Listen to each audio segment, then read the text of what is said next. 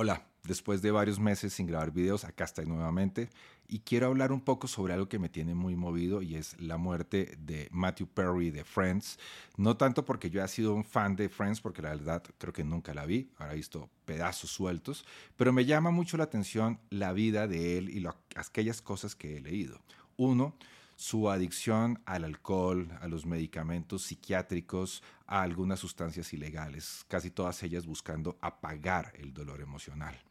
Y esto relacionado también con su alcoholismo, con su adicción a estas sustancias y su depresión. Esto tiene que ver mucho con algo que hemos hablado en algunos otros momentos y es la creencia que desde el principio del siglo XX que el ser humano tiende a la evitación del displacer. Constantemente estamos buscando evitar el malestar psicológico, evitar la ansiedad, evitar la tristeza, evitar la angustia, evitar la rabia, como si fueran cosas negativas y las hemos, digamos, eh, marcado como emociones, sentimientos negativos, etcétera, etcétera, etcétera. Y tiene que ver precisamente con estas ideas que surgen a principios del siglo XX. El ser humano tiende a la evitación del displacer, evitando precisamente o buscando eh, que ellas están marcadas o relacionadas con las heridas de la infancia o están relacionadas con traumas de la primera edad, etcétera, etcétera. Y esto nos ha llevado a, a una creencia muy fuerte de evitar el malestar. Se han generado una cantidad de sustancias que ayudan a apagar la emocionalidad. No solamente sustancias, sino también experiencias que lo que buscan es quitarnos el malestar psicológico. El problema viene siendo que a nivel psicológico, digamos, se ha creído que esto funciona por homeostasis, como también funciona a nivel de lo biológico. A nivel biológico, se ha descubierto que hay una, un neurotransmisor que se llama la dopamina, que tiene que ver con el placer y el dolor, y que las áreas de placer y dolor están superpuestas en el cerebro. Por lo tanto, podríamos hablar como de una balanza entre placer y dolor.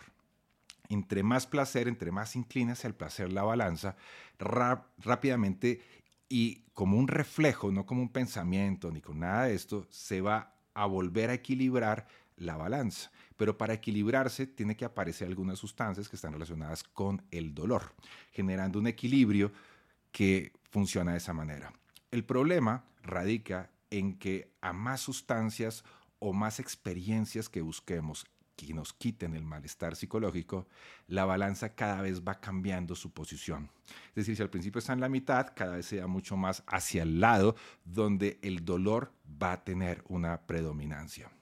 Eso quiere decir que surge algo que llamamos la tolerancia.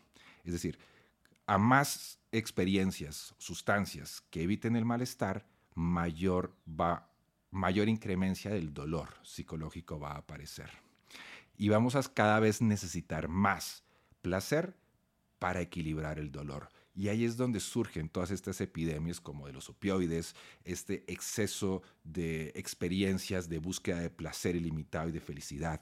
La felicidad se ha convertido en una como en un estado, una búsqueda de estado. No es que la felicidad sea mala, no sea que el placer esté malo, sino es cómo me relaciono yo con él, cómo busco de una manera un sobreestímulo para lograr la felicidad o lograr precisamente el placer. Esto nos genera precisamente este desequilibrio emocional dándole mayor peso al dolor. La búsqueda del hedonismo termina llevándonos a algo que se llama la anedonia, es decir, la evitación, la evitación no, la no experimentación de placer. No podemos sentir felicidad entre más lo buscamos, más se nos escapa. Y ahí es donde viene el problema. Y tiene que ver mucho con el síndrome también de abstención, que muchas personas recaen cuando están en proceso de recuperación, tanto de relaciones afectivas que le quitan el malestar, como sustancias que quitan el malestar, como experiencias que quitan el malestar. A medida, precisamente, que las vamos eh, eliminando de nuestra vida, aparece este síndrome de abstención por lo tanto, la persona cuando recae, no recae por la búsqueda del placer, sino por evitar el malestar. La buena noticia es que con el tiempo este equilibrio se puede recuperar, pero toma un tiempo y requiere calma y paciencia. Es el problema. La dopamina, que es la sustancia que está relacionada con el placer, con el dolor, muchas veces también tiene que ver con una sobreactivación del sistema nervioso y de las neuronas. Esto hace que entre más dopamina se genere, después menos dopamina podemos producir. Y ahí es donde genera precisamente este problema de equilibrio psicofisiológico, psicológico, que nos ha llevado a una epidemia donde en la, actualidad vivimos mucho la depresión y la tristeza y estamos constantemente, constantemente que, queriéndola quitar. También discriminando la depresión y la tristeza como si fuera algo de actitud, de fuerza. Es que tienes falta de voluntad, te pueden decir. Y ahí hay un error garrafal. De esa manera estigmatizamos los temas psicológicos, creyendo que solamente son problemas de la voluntad, de la actitud, y van mucho más allá. Pero también tenemos que revisar cómo hemos aprendido a vivir y a tolerar el malestar. Un poco de malestar nos ayuda también en la vida. No todo es fácil. No todo hay que renunciar a la primera. No todas las relaciones de pareja son fáciles. Tenemos que aprender también a convivir con eso y poder lograr de esa manera aquellas cosas que queremos. Y de esa manera se recuperan, se puede recuperar el equilibrio. Pero sobre todo, no busquemos de una manera exagerada el placer. No es que sea malo ni la felicidad, pero no lo busquemos de una manera exagerada y aprendamos a convivir también con un poco de malestar.